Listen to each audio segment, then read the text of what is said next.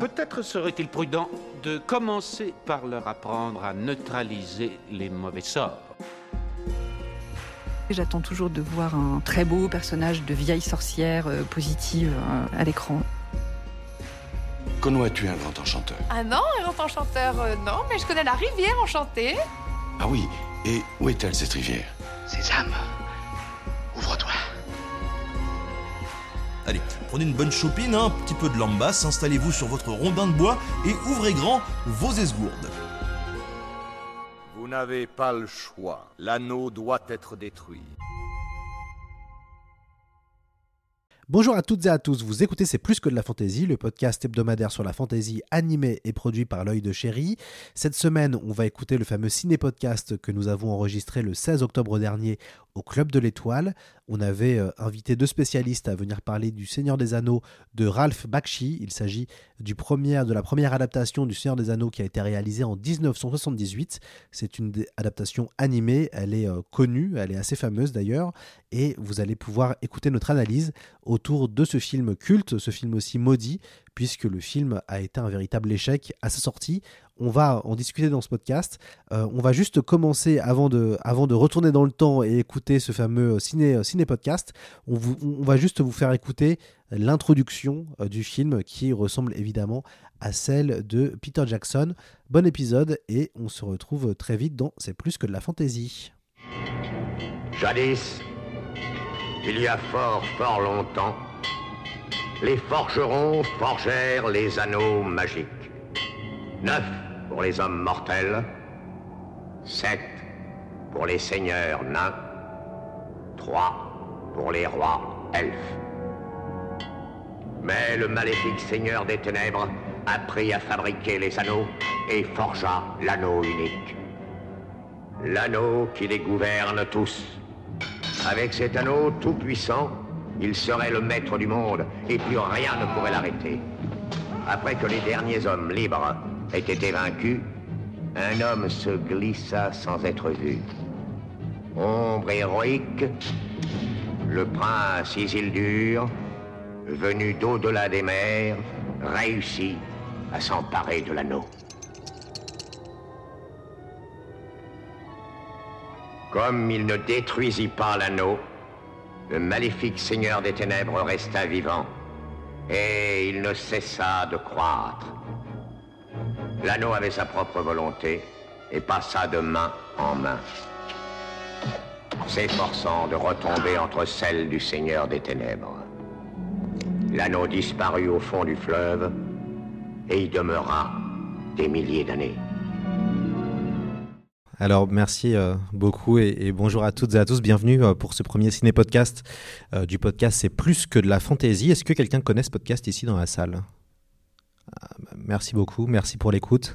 et puis pour les autres, eh ben, écoutez, j'espère que ça va vous plaire et que vous allez, allez écouter ce podcast qui est un podcast hebdomadaire. Le premier podcast s'appelle C'est plus que de la SF qui a maintenant deux ans et qui a lieu le lundi. Et maintenant, il y a C'est plus que de la fantaisie euh, qui a lieu le, vendredi. Alors, je suis l'œil de, je suis l'œil de Chéri, je suis euh, l'animateur et le producteur de l'émission. Nous avons eu le, plaisir de, se retrouver une nouvelle fois sur le Seigneur des Anneaux, puisqu'on a déjà euh, fait un podcast sur les Anneaux de pouvoir. Je pense une série. Vous avez dû en entendre parler. Hein. Je, ouais, dans la salle, certains ont dû déjà voir la fin de la série.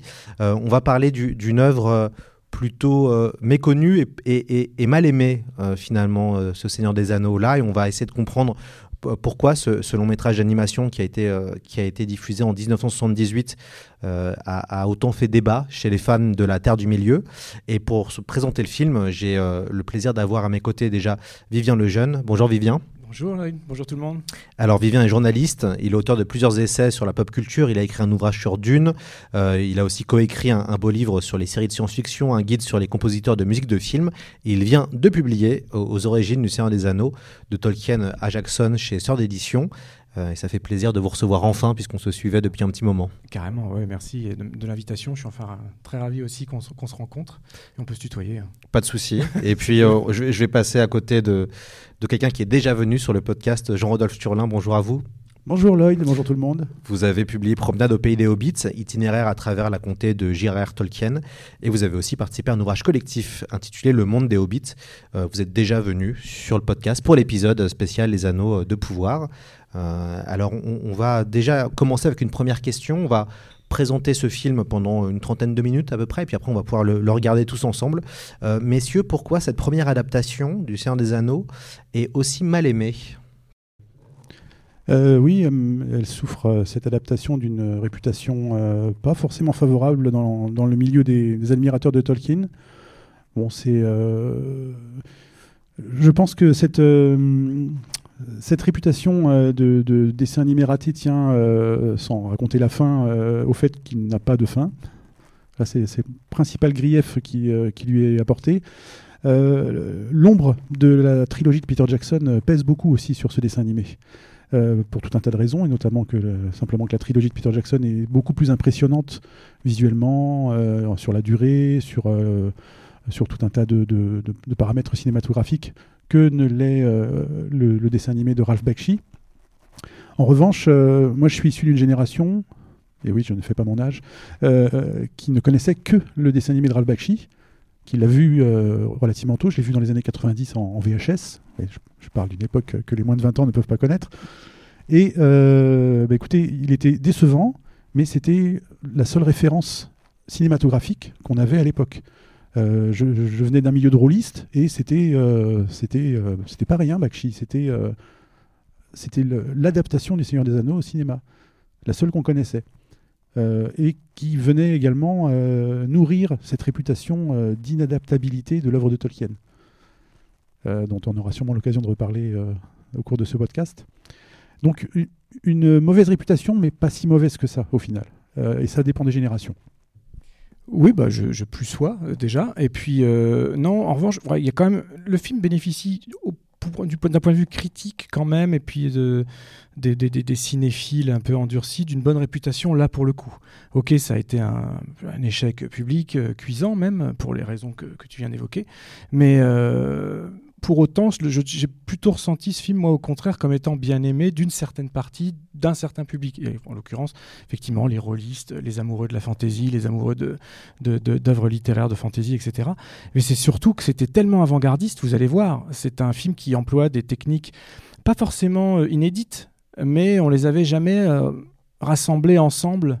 Euh, en ce temps-là, c'est-à-dire qu'il y a du dessin animé traditionnel, donc euh, on dessine sur celluloïd une image, euh, enfin 24 images par seconde, etc. Il y a ce qu'on appelle la rotoscopie. La rotoscopie, c'est un, phénomène où on filme des séquences en live action avec des acteurs en costume, dans des décors, et puis on projette cette image sur des plaques en verre, ce qui fait qu'on peut redessiner chaque contour pour donner de la fluidité au mouvement et de la personnalité au personnage, bien plus qu'une simple caricature animée quand on n'a pas de support avec, un, avec de réels comédiens. Il y a aussi euh, ce qu'on appelle la postérisation, qui là est un jeu de... On joue sur la colorimétrie même de l'image, donc on va jouer sur les couleurs primaires, on va les faire ressortir, le, rouge, le bleu, toutes les lumières un peu fortes, et surtout ça va accentuer les contrastes au point de donner euh, un simili euh, ressenti de dessin. C'est pas toujours. Il y, y a certaines séquences, vous allez voir, notamment la séquence du poney fringant qui est un petit peu. Alors, soit choquante, soit géniale, à chacun de dessiner, de décider euh, quand vous, quand vous la verrez tout à l'heure, pour ceux qui l'ont jamais vu. Mais on a toutes les techniques mélangées en une seule séquence, et parfois c'est un petit peu perturbant. On a euh, euh, Frodo et les hobbits qui sont, eux, sont vraiment dessinés, clairement. En plus, ils ont des traits un peu caricaturaux, etc. Et puis, on a les humains qui, eux, sont vraiment filmés et juste postérisés. Mais le génie de Bakshi, c'est d'avoir, je suis désolé, je rentre peut-être un peu trop dans les détails techniques tout de suite, mais euh, c'est d'avoir rajouté un petit peu de, décorum visuel à tout ça. C'est-à-dire qu'il rajoute de la fumée, il rajoute euh, un quadrillage, il rajoute euh, des couleurs uniques, beaucoup de rouge, beaucoup, de, tons très sombres et beaucoup, beaucoup, beaucoup de, de, de, de, de, de- de chromatique, euh, voilà, très, très accentué. Quoi. Et d'ailleurs, vous verrez aussi certaines scènes qui ne sont pas sans rappeler, sans avoir inspiré Coppola pour l'ouverture de son Dracula. Est-ce que c'est un, un film que vous appréciez tous les deux? Vivien, je sens qu'il apprécie, mais Jean-Rodolphe? Oui, je l'apprécie. Euh, Ouais, je l'apprécie euh, pour les raisons que j'évoquais tout à l'heure. hein, c'est euh, la première vision cinématographique de l'œuvre de Tolkien que, que j'ai vue dans ma vie. Ça marque. Et puis, d'une manière générale, l'avant-gardisme de Bakshi, je, je l'avais déjà noté quand j'étais jeune, même si je n'avais pas encore tout, le vocabulaire cinématographique, tout le recul que j'ai aujourd'hui sur, euh, euh, le, travail d'une œuvre cinématographique. Mais euh, aujourd'hui, oui, je, l'apprécie et je suis assez heureux d'être ici pour le voir dans un contexte de salle de cinéma, ce qui m'était jamais arrivé par contre, parce que je l'ai toujours vu en VHS ou en DVD. Et donc voilà, c'est un film que, je vais regarder avec plaisir. Malgré les sens perturbés auxquels je m'attends, avec tout ce que décrivait Vivien. Non, bah, j'ai- malheureusement, je l'ai jamais vu sur grand écran et c'est pas encore aujourd'hui que ce sera le cas parce que je suis obligé de partir juste après l'enregistrement euh, du podcast. Je suis encore, encore désolé, mais vous, vous allez pouvoir profiter. Euh, alors moi, je, je fais, j'espère que je fais pas mon âge non plus et j'ai eu euh, la chance d'avoir un papa qui tenait un vidéoclub dans les années 80. Euh, et donc j'avais vu avant, j'avais vu Fritz le chat avant. Donc Le premier film. J'étais jeune, j'étais beaucoup trop jeune pour voir Fritz le chat. Euh, c'est quand même un, film qui était adapté d'un comics dont je ne vais pas vous raconter ça, hein, c'est pas le sujet, mais euh, à savoir donc voilà, Ralph Bakshi avait cette image de, de type anti-Disney, hyper sulfureux. Euh, euh, Fritz le chat, c'est le premier dessin animé de l'histoire du cinéma à avoir été euh, rated X, donc vraiment catégorisé comme pornographique. Euh, et c'était adapté d'une ban- bande dessinée, d'une série de comics. J'ai plus le nom de l'auteur en tête, je, je m'en excuse. Et Crump. Crump, voilà, c'est ça. Bien joué, bravo. Voilà, c'est ça qu'on reconnaît un vrai modérateur. et, et donc, il a été tellement. pourtant, ces comics étaient déjà eux-mêmes considérés comme étant subversifs, mais le résultat était tel que euh, l'auteur, Crump, a fait en sorte que son nom soit retiré du générique. Et à l'issue de la sortie du film, il a carrément tué son personnage de Fritz le chat dans les comics pour que plus jamais on lui invente de nouvelles histoires. C'est pour dire que Ralph n'était pas en, voilà, sainteté euh, chez, chez les auteurs originaux et je suis pas sûr que chez Tolkien ça aurait été euh, beaucoup mieux. Le film qu'on va voir reste assez fidèle à l'œuvre, hein, Jean-Rodolphe. Oui, oui, euh, Bakshi s'est attaché à, respecter la trame euh, générale du, Seigneur des Anneaux, avec quelques aménagements scénaristiques euh, que les connaisseurs vont tout de suite repérer, y compris ceux qui ont vu le- la trilogie de Peter Jackson. Il y a des choses qu'on reconnaît tout de suite dans, dans des sacrifices qui ont été opérés en faveur du scénario. Mais le, respect de cette trame, Bakshi tenait parce que, je on ne l'a pas évoqué encore, mais Bakshi était un lecteur et un admirateur de Tolkien. Euh, et mm, il a tenu dans l'écriture de, son film, qui s'est fait euh, en plusieurs étapes. Il y a eu un premier scénariste, puis un deuxième. Euh, C'était très compliqué. euh, et puis même le résultat final n'était pas forcément celui auquel Ralph Bakshi s'attendait. Mais ce qui a guidé vraiment Ralph Bakshi du début à la fin, outre les prouesses techniques, c'est le, respect de, l'œuvre du roman de Tolkien. Il a, euh, nous dit la légende, euh, contacté euh, la famille Tolkien pour avoir une sorte d'aval. Il avait déjà les droits, mais ce qui lui tenait à cœur, c'était d'avoir l'assentiment de la famille Tolkien. Et c'est Priscilla Tolkien qui lui aurait dit écoutez, ça, a l'air très bien, allez-y. On était après le décès de son père, hein, on était après 1973. Mais donc, euh, Ralph Bakshi euh, nous dit, je ne sais pas si c'est avéré, de toute façon, malheureusement, Priscilla Tolkien est décédée au début de l'année, donc on ne le saura jamais. En tout cas, Bakshi assure qu'il avait euh, l'aval de Priscilla Tolkien pour, euh, pour continuer son aventure cinématographique. Vivien, sur la fidélité de. Ah bah, ce qu'on sait, c'est que oui, il, était, il disait même de, de, de l'œuvre de Tolkien, Bakshi disait qu'il n'y avait pas une seule phrase des trois romans, quatre si on compte le Hobbit, qui ne vaille pas la peine d'être relue au moins 100 fois d'affilée. Donc, c'est pour dire l'amour qu'il portait, euh, portait aux écrits, ouais. Une Petite euh, question qui va faire en, en lien avec l'actualité. Dès qu'on adapte une œuvre de Tolkien, on sent que c'est compliqué. On sent que c'est compliqué déjà pour produire un tel long métrage, puisque ou une telle série ou une telle série de films. On sent que c'est compliqué parce que c'est beaucoup beaucoup de travail, beaucoup aussi d'argent. Euh, et puis aussi maintenant avec les fans, ça peut être aussi compliqué puisque le, fandom Tolkien, pas Jean Rodolphe heureusement, mais quand même pas, mal de fans sont assez difficiles maintenant sur les réseaux sociaux, assez assez durs. Pourquoi c'est compliqué de s'attaquer à une œuvre comme Tolkien qu'on souhaite euh, modestement entre guillemets l'adapter? Parce que tout le monde se l'est approprié à son petit niveau. C'est comme beaucoup, beaucoup de sagas ou de franchises. euh, alors c'est vrai que là, ça va un peu jusqu'à l'extrême. On, peut rapprocher beaucoup euh, le ressenti du Seigneur des Anneaux à celui des fans de Dune. Hein, tant c'est quelque chose. Voilà, c'est pas, pas nouveau, mais c'est pareil pour Star Wars, c'est pareil pour Star Trek. Il y a des choses qu'on n'a pas le droit de dire, des choses qu'on n'a pas le droit d'aimer, des choses qu'on a le droit d'aimer, etc. Parce que les gens ont grandi euh, pour la plupart avec ces, avec ces romans. Ils les ont lus, relus tous les ans pour certains. euh, voilà, donc c'est même plus aimé. C'est que il y a beaucoup de gens qui vouent un culte à ces œuvres-là. Et un culte que je, que je partage et que je comprends d'ailleurs. Après, toute adaptation, par nécessité, et comme tu l'évoquais sur le dessin animé, va passer par euh, des coupes franches, ça c'est inévitable, une restructuration complète de, de la trame narrative, Euh, on va repenser euh, certains personnages, on va en supprimer certains pour en coupler d'autres, enfin voilà, c'est Jackson le- le- le- l'exemple le, plus célèbre étant Arwen qui s'approprie voilà, des, des- faits qui ne sont pas du tout les siens dans les romans. Et moi, j'ai trouvé pour le coup que c'était plutôt bienvenu parce que il faut qu'un recréateur, on va appeler ça un recréateur, euh, s'approprie un minimum l'œuvre. Bak- Bakshi le fait aussi. Euh, et il le fait pour le bien. Euh, Il y, a- une image toute bête, d'ailleurs, qui est commune au dessin animé que vous allez voir, enfin, au, au- au film, graphique que vous allez voir, et, à, au Jack- et à Peter Jackson. C'est cette image très célèbre des quatre hobbits qui se réfugient euh, sous, euh, sous les racines pendant que le cavalier noir euh, essaye de les repérer, renifle quelque chose, n'est pas sûr, et là Frodon veut mettre la- l'anneau, etc. C- C'est une image tellement forte que Jackson en a fait le premier plan tourné de toute la trilogie à l'époque. Et on retrouve ce plan quasi à l'exactitude dans, le, dans, dans le film de Bakshi. Or, dans le roman, il faut savoir que les hobbits ne sont pas du tout réunis à ce moment-là. Euh, M- euh, n'est pas avec eux. Euh, Frodon, ils sont tous sautés dans un, dans, un, dans un coin et un autre des fourrés. Donc en fait, ce plan chez Tolkien, qu'on a tous en tête et qu'on croit tous connaître, n'existe pas. Voilà. Donc ça, c'est c'est un exemple qui peut paraître insignifiant, mais quelle bonne idée de- de les réunir tous les quatre. Parce que là, on, est dans une logique de, narration visuelle par l'image.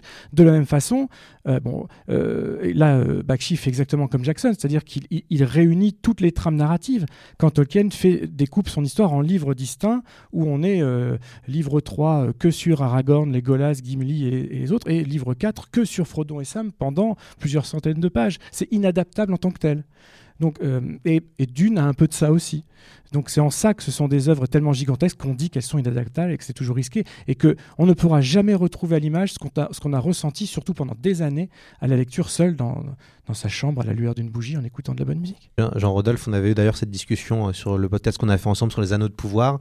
Là, le mythe d'un livre inadaptable ou d'une saga inadaptable, le film ce film-là, en tout cas de, de, Bakshi, a participé à entretenir ce mythe-là aussi.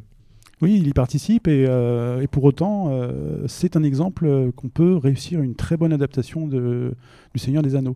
Donc oui, il y a eu des, euh, raccourcis scénaristiques, oui, bah, la, fameuse scène des, quatre hobbits sous les racines, c'est un, exemple typique de, de, de quelque chose qu'on ne retrouve pas dans le roman, mais qui est adopté par le scénario et qui s'explique tout simplement parce que toute la séquence Tom Bombadil, Vieille Forêt, est supprimée du, film. Pardon pour ceux qui l'ont pas vu et qui vont le découvrir euh, tout à l'heure à l'écran. Mais voilà, tout s'explique. Voilà, c'est très fluide en fait hein, dans le scénario de Bakshi. Euh, Enfin, moi, je trouve ça très fluide. Euh, ap- après, c'est toutes les prouesses techniques qui, rendent difficile la, concentration et, l'immersion dans le film. C'est peut-être ça aussi un petit peu le problème du film graphique de Ralph Bakshi. Mais il y a, malgré tout une fluidité de la trame. Et euh, ça a vraiment été travaillé par Bakshi et par ces deux scénaristes. Euh, donc j'avais noté les noms, je ne les connais pas par cœur. Il y a euh, Conkling, Monsieur Conkling et Monsieur Peter Beagle. C'est- Peter Beagle qui a terminé le scénario dans l'histoire qu'on connaît, enfin l'histoire définitive du dessin animé. Vi- Vivien, euh, est-ce que tu peux un peu nous parler un peu plus de Ralph Bakshi, un peu le parcours de comment il arrive aussi à se retrouver sur ce, sur Oui, ce mais film? avec, avec plaisir. Euh, Bakshi, c'est un, un- un gamin d'abord qui, qui- qui a grandi à Brooklyn et qui euh, était donc dans des quartiers plutôt pauvres, mais qui n'a jamais souffert de ça. Au contraire, il s'est nourri de cette richesse multiculturelle qu'il côtoyait chaque jour, etc. Et euh, c'était un mauvais élève à l'école, c'était quelqu'un de turbulent euh, déjà, euh, pas dans le sens je vais faire des mauvaises blagues, mais c'était déjà un, vrai bad boy, quoi. voilà. Et, heureusement, il a trouvé le, dessin pour passion et, il a eu la chance de rencontrer plusieurs personnes qui l'ont amené à d'abord faire des, faire des boulots de, simplement euh, polisseur de celluloïd. Après, il a été coloriste. Après, il a été dessinateur. Et en fait, il, euh, je vous fais un raccourci euh, très rapide hein, parce que sinon, on n'en sort pas. Mais euh, pendant, ces, pendant ces, ces- ces temps de pause, je ne me rappelle plus du nom de la société. Voilà, il a été dans une société d'animation euh, pour laquelle notamment il a travaillé sur euh, les tout premiers Spider-Man des années 60, sur Ecole et Jaggle. Donc il a dessiné euh, sur certains épisodes de, ces séries-là. Et pendant sa pause déjeuner, il, squattait les, studios d'animation parce que les gens étaient partis manger et il développait ses propres projets en, loose day. Et du coup, il a été renvoyé. Enfin, oui, il a été renvoyé pour ça parce que ça plaisait pas, ça plaisait pas au boss qu'il fasse ça. Et il a été au culot chez Paramount. Il a dégoté un, rendez-vous chez Paramount. Il leur a fait un, truc, un espèce de bagou en 30 minutes, et il a été embauché. euh, encore une fois, c'est lui qui le raconte dans des interviews que j'ai pu voir. Quelle est la part de vrai, de faux, d'autoglorification, ça c'est un autre, un autre débat. Mais en tout cas, il arrive à se faire embaucher comme euh, directeur euh, artistique du département animation de Paramount. Le truc improbable. Et pourtant, il n'y reste pas euh, très longtemps parce qu'encore une fois, il est frustré. C'est quelqu'un qui veut créer. Il veut pas juste faire ce qu'on lui dit de faire. Donc, il crée son propre, studio. Et là, il commence à développer un premier projet. Son associé lui dit non, ce serait mieux de faire Fritz le chat, et tout démarre avec Fritz le chat. Et pour vous faire la version très courte, Fritz le chat est en partie euh, produit par un, producteur qui s'appelle Sol Zenz, c'est ça? Voilà, j'écorche pas trop son nom, et qui, grâce aux recettes de Fritz le chat, va pouvoir produire euh, Vol au-dessus d'un nid de coucou. Qui n'a rien à voir, mais euh, le film fait un carton et ça se passe chez United Artists. Ce qui fait que quand euh, Bakshi veut faire Le Seigneur des Anneaux, il se tourne vers United Artists et là il apprend que en fait il y a déjà un, projet en développement chez United Artists par John Boorman, le futur réalisateur de Excalibur, qui en fait à la base voulait tourner Excalibur. Il s'adresse à United Artists qui lui dit euh, Ok, c'est une bonne idée, mais on a les droits du Seigneur des Anneaux depuis pas longtemps, on aimerait bien faire quelque chose avant de les perdre, donc laisse Excalibur de côté et fais-nous Seigneur des Anneaux.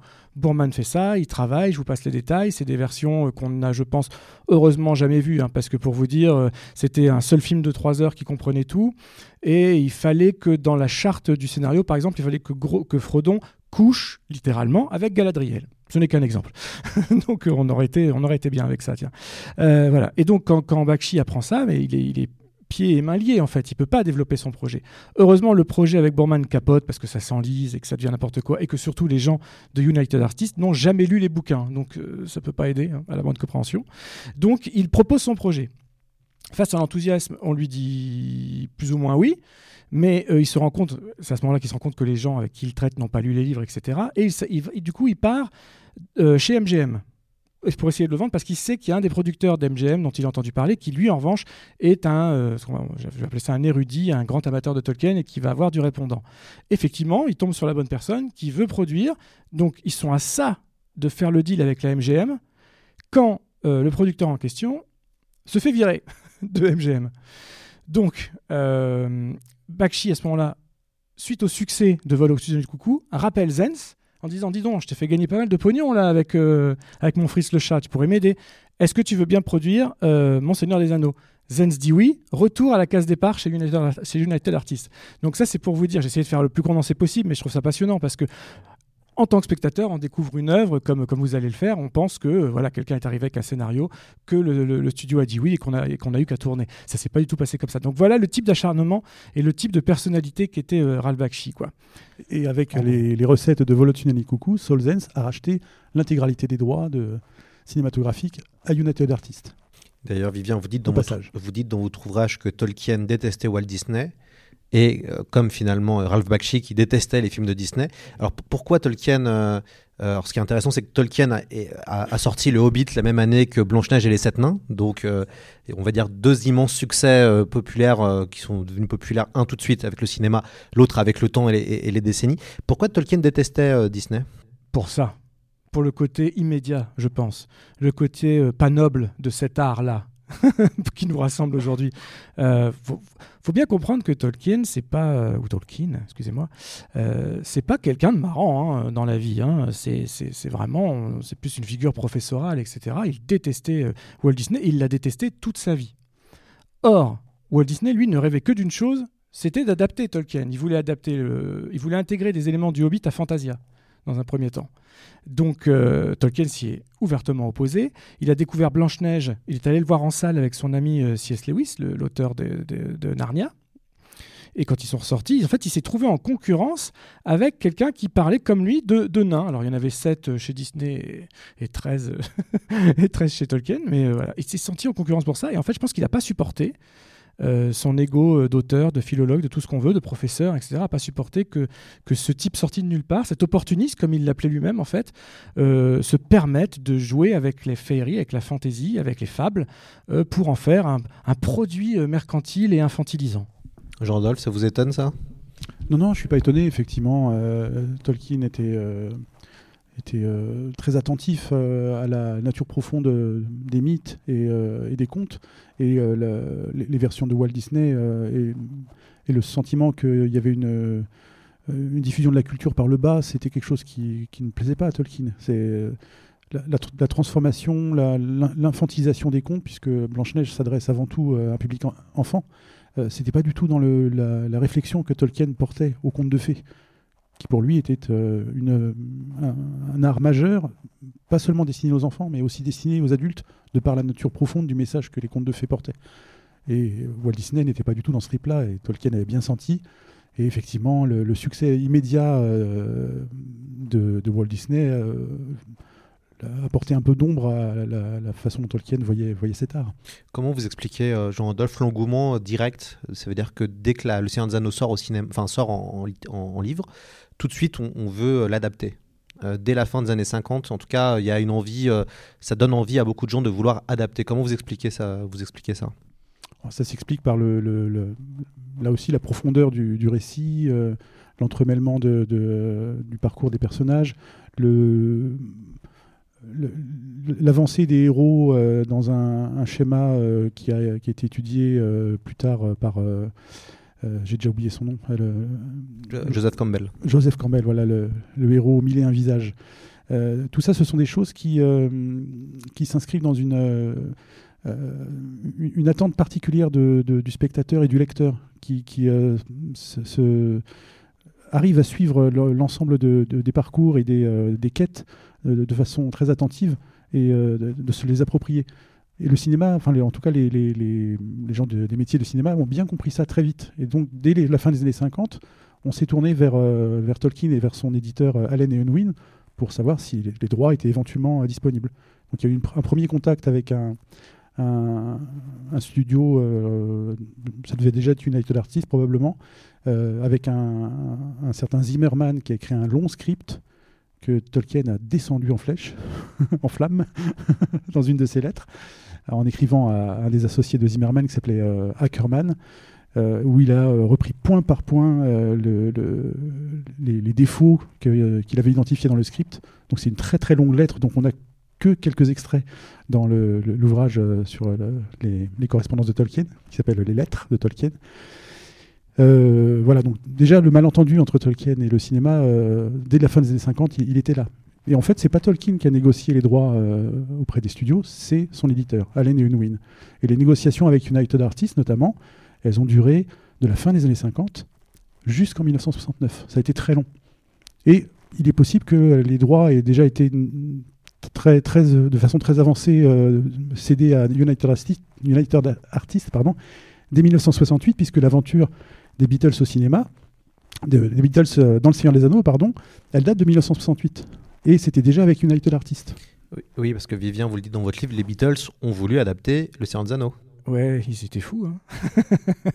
oui, ils ont voulu. Ça, alors, c'est- ça, c'est resté une belle chimère. hein. Ils ont, ils voulaient, ils ont pensé à, à David Lean comme réalisateur, à Kubrick qu'ils ont rencontré, euh, qui n'était pas forcément euh, si. Enfin, il était plutôt intéressé, mais il a préféré partir euh, faire entre guillemets le Napoléon qu'il a jamais fait.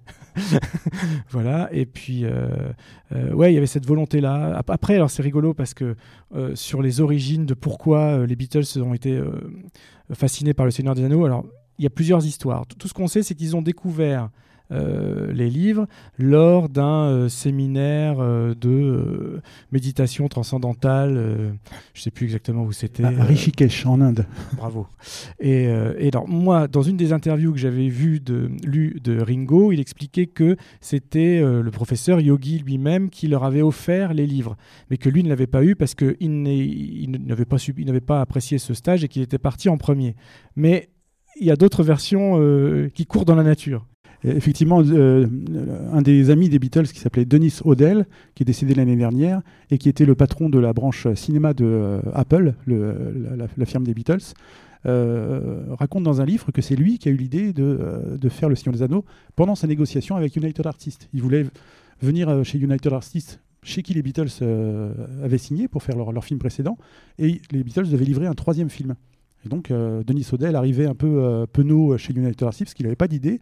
Et il avait lu Le euh, Seigneur des Anneaux pendant son voyage en avion. Il arrive chez United Artists pour dire euh, bah, écoutez, euh, j'ai une idée d'adaptation, on va faire Le Seigneur des Anneaux avec les Beatles.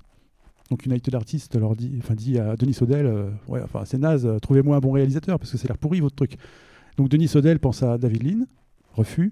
Il pense à Kubrick. Kubrick accepte de lire le livre parce que sa fille était fan de Tolkien. Et puis il va rejoindre les Beatles qui étaient à Rishikesh en Inde chez le Maharishi Mahesh Yogi en plein, Ah, euh, fort. plein Ah, stage de méditation transcendantale. Et euh, voilà, donc pour Denis Odell, euh, il arrive, euh, il rencontre les Beatles dans, le- l'ashram du, du yogi. Ringo vient de partir. Et par contre, il y a un allié inattendu sur, sur le site, c'est le chanteur Donovan, qui faisait partie aussi du stage de méditation transcendantale. Et Donovan était un archi-admirateur de J.R.R. Tolkien. Et d'après Denis Odell, c'est lui-même et Donovan qui ont convaincu les Beatles de faire cette adaptation. Seulement quand ils rentrent d'Inde, euh, les Beatles, euh, d'abord, euh, Kubrick a lu le livre, il l'a trouvé génial, mais il n'a pas du tout envie de faire le, Se- le Seigneur des Anneaux, puisqu'il est en pleine promo de euh, 2001, l'Odyssée de l'espace, et il a déjà Napoléon en tête. Oui, puis attention, on parle d'une comédie musicale Oui. composée et interprétée par les Beatles avec euh, Paul et Ringo, je crois, en Frodo et Sam et, euh, et John et donc Harrison en Gandalf et Gollum. Voilà, là aussi, il y a, y a plein de versions de Denis Odell, mais plutôt euh, euh, John Lennon en Gandalf. Bon, voilà, c'est, euh, on ne saura jamais le fin mot de l'histoire, de toute façon, parce que à, à part Paul McCartney et Ringo, tout le monde, tout le monde est mort. Paul. Et euh, voilà, donc euh, Kubrick laisse tomber. Les Beatles, bah, ils changent de vie, hein, ils reviennent d'Inde. John Lennon et Paul McCartney quittent mutuellement leur, leur propre femme pour prendre de nouvelles compagnes. Ils ont un autre projet en tête qui est le Yellow Submarine. Euh, voilà, donc euh, le- le- finalement, les- les- le Seigneur des Anneaux passe tout doucettement à la trappe. Et puis le projet suivant, euh, qui remplace finalement le troisième film que les Beatles devaient à United Artists, ça va être le projet Get Back. Voilà, pour faire la boucle avec Peter Jackson, qui a repris les bandes récemment et qui en a fait un, un reportage euh, assez extraordinaire. Extraordinaire, Vraiment extraordinaire. Euh, Ralph Bakshi va se retrouver euh, avec un projet euh, assez onéreux, 10 millions de dollars, pour faire le Seigneur des Anneaux. Alors comment se passe le, le tournage, Vivien? Euh, alors il va tourner. euh, alors il a, déjà, il a que deux ans. Il faut savoir qu'il a que à peu près deux ans pour faire son film, quand Disney en général prend 4 à 6 ans pour euh, réaliser un seul long métrage. Donc il va tourner en Espagne. Il va tourner dans le, dans le château où Charlton Heston avait tourné le Cid quelques années avant. Voilà, si, si vous connaissez le film, vous pouvez un peu situer. Puis, de toute façon, vous allez le voir dans, dans le film. Donc c'est vraiment, on parle d'un vrai tournage avec des, des, des, des centaines de, de, de- figurants, voire de comédiens, euh, pour, pouvoir filmer pour la première fois des scènes qu'on n'a jamais vues en animation. Et j'ai envie de dire, et pour cause, parce que même là, finalement, ça n'en est pas. C'est là où euh, le côté avant-gardiste dont on parlait en début de programme euh, trouve ses limites. C'est que finalement, est-ce qu'on est vraiment devant un dessin animé ou pas? Est-ce que vraiment on, on brise l'impossible ou pas? On, triche plutôt, on biaise avec. Là où c'est intelligent, c'est que en revanche, c'est le côté, euh, le côté comédien, parce qu'effectivement, il trouvait que chez Disney, je parle beaucoup de Disney parce qu'eux-mêmes en parlaient beaucoup, ils faisaient, le- ils le parallèle sans arrêt, hein, euh, c'était surjoué. Euh, Parce qu'il faut savoir que sur Blanche-Neige aussi, euh, on avait, euh, recours à ça. On filmait une comédienne, enfin des comédiens, qui surjouaient de manière très théâtrale, etc. Et on dessinait par-dessus, euh, voilà. On reproduisait euh, la pellicule. Donc finalement, il n'invente rien. C'est juste la manière dont il mélange tout qui devient un petit peu euh, révolutionnaire à l'époque. Mais vous allez le voir, c'est un film-film plus qu'un dessin animé. On est, à la, limite à la frontière du Roger Rabbit, quoi. Alors dans le rendu, c'est pas pas du tout ça, c'est juste pour schématiser. Mais euh, voilà. Après le tournage est très difficile parce que le producteur Zenz est sur son dos euh, sans arrêt. On lui appose plein de choses dont il ne veut pas, notamment la musique, la musique de Leonard Rosenman que moi personnellement j'aime beaucoup, qui a une approche qu'on peut considérer comme classique. Rosenman, c'est quelqu'un qui a composé notamment deux des films La planète des singes de l'époque. Euh, je crois que c'était Les Secrets et puis euh, le tout dernier. Euh, voilà. Et en fait, lui, il voulait du Led Zeppelin. C'est pour dire à quel point il était déjà vraiment dans, un, dans une espèce de, de- de- de modernité en termes de narration. Euh, ce qui est rigolo, c'est que de leur côté, les Led Zeppelin ont fait des morceaux hommage à Tolkien dans, un album. Euh. Mais euh, donc, ouais, ça a, été- un enfer, mais surtout, là où c'était intéressant, c'est que par exemple, pour un seul personnage, on avait un comédien pour la voix, ça comme dans, tout, comme n'importe quel dessin animé euh, traditionnel, et en revanche, plusieurs comédiens pour le corps, en fonction des actions à mener. Donc ça, c'était plutôt intéressant. Et d'ailleurs, pendant tout le long euh, du film, Frodon est, interprété de corps, c'est une femme en fait qui le, joue en, en grande majorité. Pas toujours, mais en grande majorité. Euh, voilà, donc il a eu à gérer des tas de figurants. Et c'est vrai que pour, pour revenir euh, à ce qu'on disait sur le côté euh, le film plaît pas ou le film déçoit, on ne retrouve pas vraiment parfois dans les parties les plus humaines et dans les parties filmées justement, on ne retrouve pas la magie de cette fameuse terre du milieu. On est plus devant un rendu médiéval qu'autre chose. hein. Le gouffre de Helm, c'est juste un château médiéval. Euh, les tenues, même des orques, on voit que ce sont des, ma- des masques très figés, mais qui rendent bien à l'image grâce à ces, techniques dont on a parlé au début. Mais on sent les limites du projet. Mais rappelons qu'on est en 78. Donc, pour l'époque, c'est génial. Aujourd'hui, ça peut paraître un peu désuet, surtout de passer après Jackson et tout. Mais après, pour la petite anecdote, et après, je vous laisse réagir, bien sûr. En fait, il se fait coiffer au poteau, Bakshi. Ça n'a pas été la première fois que Tolkien était adapté à l'écran. D'abord, il y avait eu euh, une mini-série suédoise qui a été faite, euh, je crois, dans les, voilà, au tout début des années 70, euh, sans autorisation, sans rien du tout. Ça s'appelait La Saga de l'Anneau. C'était un truc aberrant. Euh, Il y, a quelques images qui traînent sur YouTube, vous pouvez aller voir, c'est très drôle. Et il s'est fait coiffer au poteau, en revanche, d'une année seulement, par un autre dessin animé, le dessin animé Le Hobbit, par euh, Ranskin et Bass, qui avait fait ça, je crois que c'était pour CBS ou NBC, je sais plus, euh, CBS, voilà. Toujours faire conscience à son premier, euh, à son premier instinct.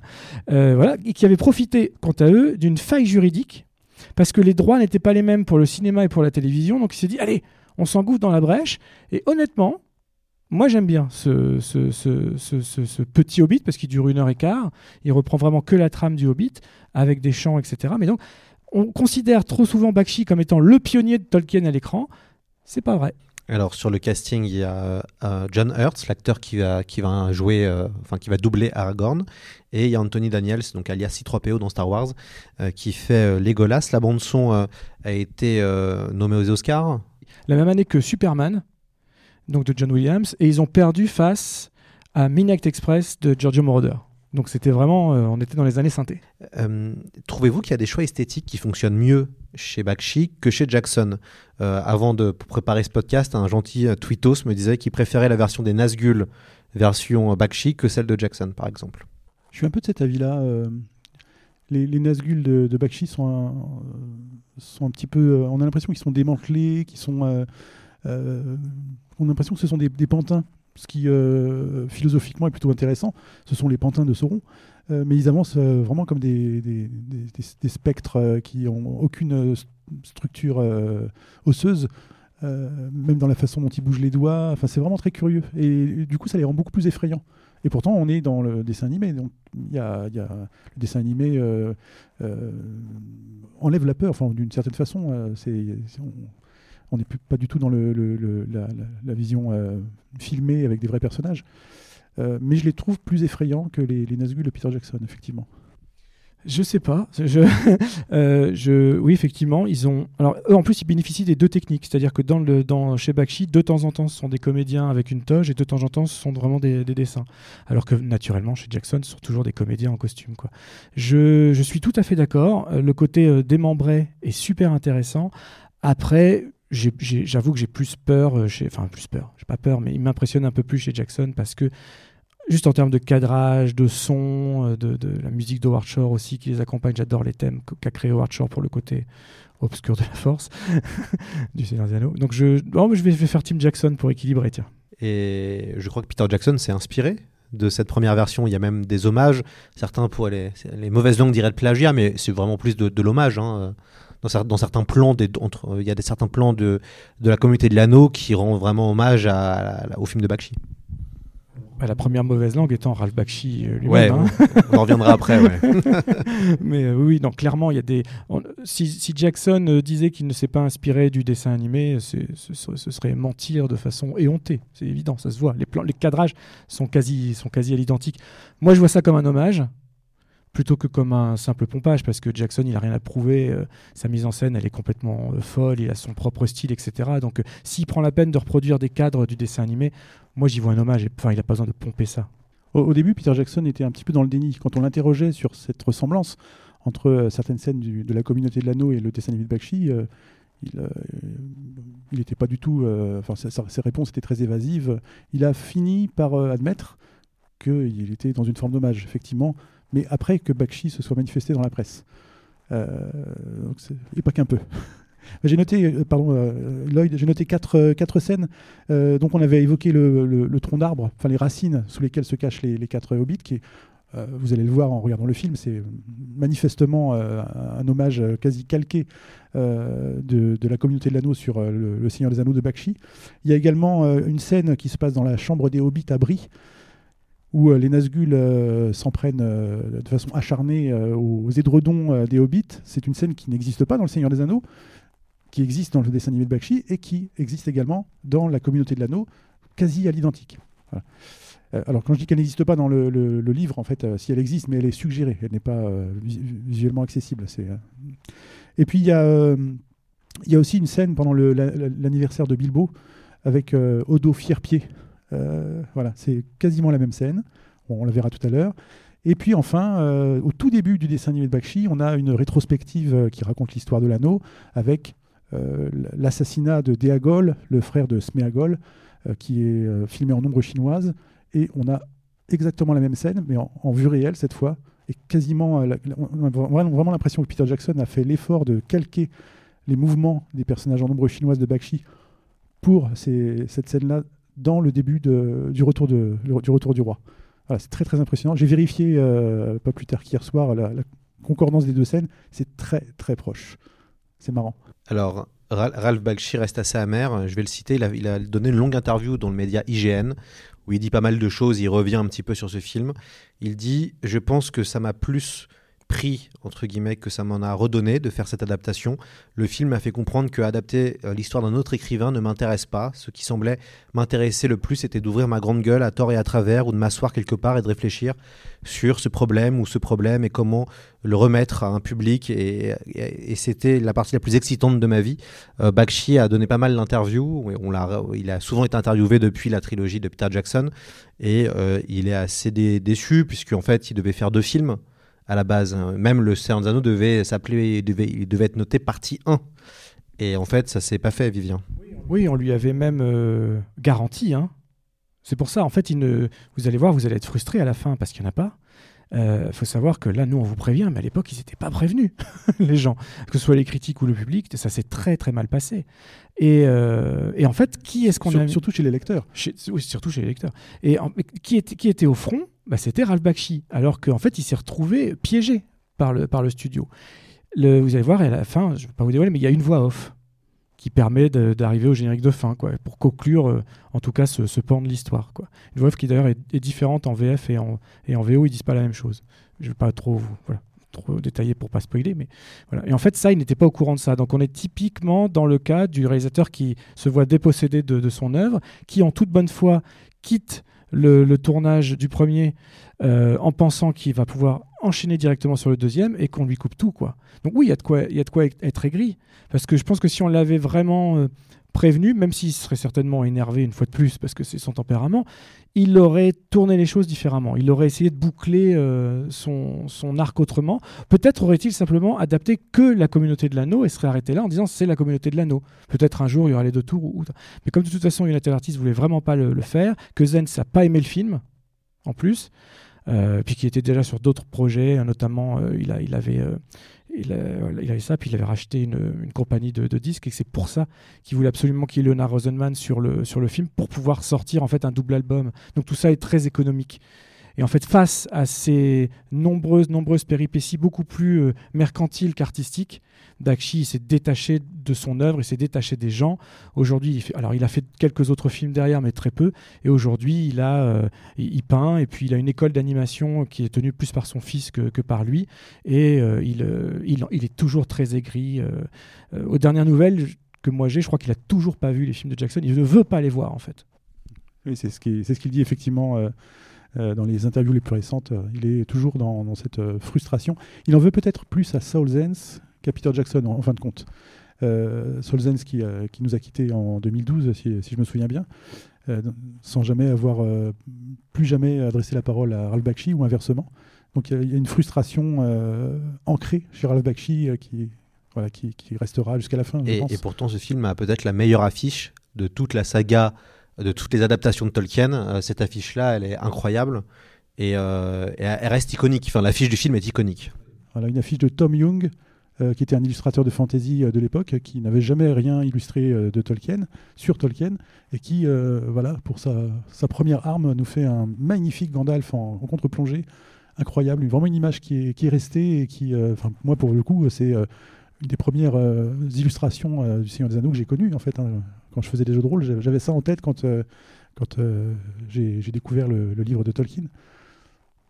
D'ailleurs, peut-être un petit mot sur les illustrations à l'époque, parce que quand, euh, quand notre ami Ralph Bakshi a commencé à faire Le Seigneur des Anneaux, à travailler sur le graphisme, l'image, il n'y avait rien à l'époque. Il n'y avait rien. Il y avait juste les frères Hildebrand qui venaient d'intégrer le calendrier Tolkien qui, venait de commencer. Hein. On, était à la troisième ou quatrième année du calendrier Tolkien, les, trois premiers, en fait, ils ont montré des illustrations de Tolkien lui-même ou euh, de, euh, euh, comment s'appelait-elle Celle qui avait illustré les, aventures de Tom Bombadil. Son nom va me revenir. et Pauline Baines, voilà. Et il n'y avait rien d'autre. Il y avait Tim Kirk, qui était un illustrateur de fantasy de l'époque, qui avait commencé à illustrer un petit peu des petites choses en peinture, en dessin. Euh, il y avait Frazetta qui s'était un petit peu risqué à illustrer quelques scènes euh, du Hobbit notamment ou euh, de, du Retour du Roi. mais c'est tout ce qu'il y avait à l'époque, tout, ce qu'il y avait de connu et de grand public. Et donc, finalement, Ralph Bakshi, il est parti de rien. Il a créé son, son propre univers graphique du Seigneur des Anneaux. C'est vraiment un tour de force. Mais les années passant, avec les calendriers Tolkien et avec d'autres illustrateurs qui se sont mis dans la brèche, et notamment à l'époque de la sortie du Silmarillion, 1977, un an avant la sortie du dessin animé de Ralph Bakshi, il y a eu une profusion d'illustrateurs. Et là encore, Ralph Bakshi s'est fait coiffer sur le poteau, là où il aurait pu être un, novateur et un, pionnier dans l'illustration euh, de Tolkien. Et comble du comble, on ne lui permet pas de faire sa suite. Et euh, tout début des années 80, donc juste après ça, et eh ben, les mêmes Ranskin et Bass qu'il avait, avait coiffé au poteau sur le Hobbit une année avant, parviennent à faire le retour du roi, toujours pour la télévision, alors là, pour le coup, c'est pas très bon. pour le coup, c'est pas très bon. Mais ça existe. Donc il y a de quoi être, de quoi être dégoûté. On recevra très bientôt dans le podcast euh, l'illustrateur Alan Lee et l'illustrateur John Howe. Donc ce sera en novembre. Il y aura deux émissions. Donc ils viendront sur le podcast pour parler de, leur de leurs travaux euh, autour de Tolkien et au niveau des, des séries et des films. Euh, D'ailleurs, petite question avant de, poser, avant de laisser peut-être le public s'exprimer s'il y a une ou deux questions. On va faire un peu de prospective. Hein, J'aime bien la science-fiction quand même. Est-ce que vous pensez que Tolkien aurait aimé les trois adaptations, les trois grandes adaptations euh, donc l'animé de Bakshi, la trilogie de Jackson et la récente euh, adaptation des Anneaux de pouvoir qui viennent se terminer. Est-ce que vous pensez que Tolkien aurait apprécié ces trois œuvres? Question difficile. Euh, au regard d'une lettre qu'il a écrite en 1957 euh, relative à un projet d'adaptation, le projet d'adaptation de Zimmerman, beaucoup de choses que critiquait Tolkien à cette époque-là ont été repris par Al Bakshi et par Peter Jackson. Donc déjà, là, il y, a des trucs qu'il n'aurait pas aimé.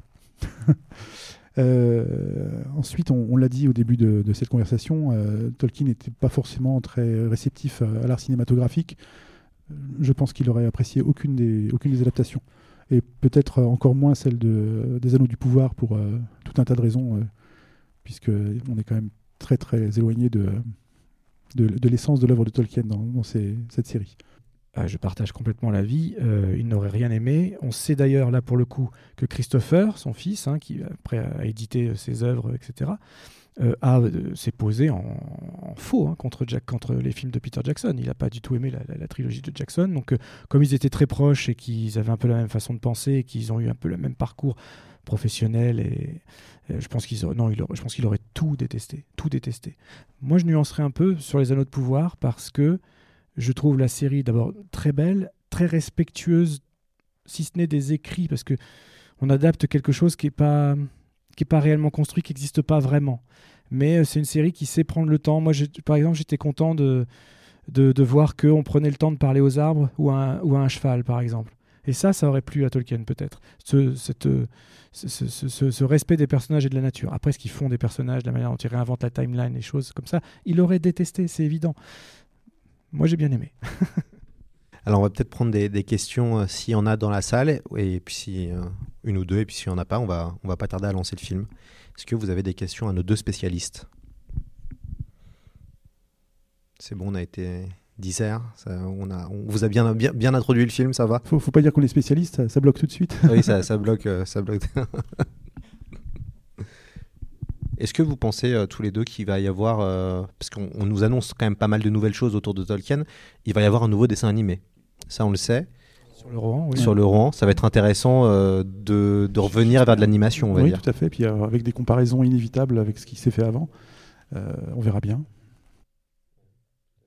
Moi, je suis pas contre l'idée, en fait, de tout qu'il y ait des choses nouvelles. Je suis pas contre ça du moment qu'on le confie à des gens qui sont réellement investis et réellement passionnés et qui ont des choses à proposer. C'est ce qui se passe avec les anneaux de pouvoir. Qu'on aime ou pas, qu'on trouve ça long ou pas long, respectueux ou pas respectueux, je trouve que les deux créateurs ont une vision, on voit qu'ils savent exactement où ils veulent aller et ils y emmènent leurs spectateurs. Après, libre à, libre à tous de- d'entrer dans le délire ou pas, mais au moins il n'y a pas de trahison. Graphiquement, c'est sublime. Les musiques de, de Beer McCreary et le thème de Howard Shore sont toujours là, les albums sont magnifiques toutes les semaines ça sort un album de la musique complète de, chaque épisode, c'est fabuleux. Donc euh, moi je suis plutôt euh, vraiment ravi de ce que j'ai vu pendant huit semaines.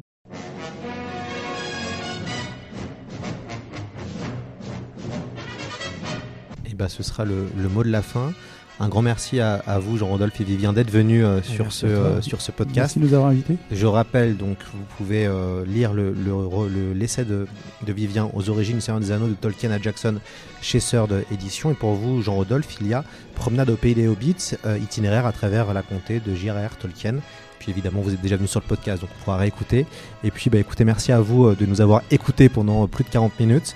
Et euh, pour ceux qui ne connaissent pas encore, c'est plus que de la fantaisie. N'hésitez pas, c'est toutes les semaines. On a ce genre d'échange toutes les semaines autour de romans et autour de films et autour de séries. Et puis pareil, pour ceux qui aiment la science-fiction, il existe euh, la, la grande sœur qui c'est plus que de la SF. Et ça, c'est le lundi. Donc n'hésitez pas, si vous aimez les podcasts, à nous écouter. Merci de votre attention. Merci au Club de l'Étoile pour euh, cet événement. Et puis on va, euh, on va lancer le film dans quelques minutes. Merci à vous. Merci à tous.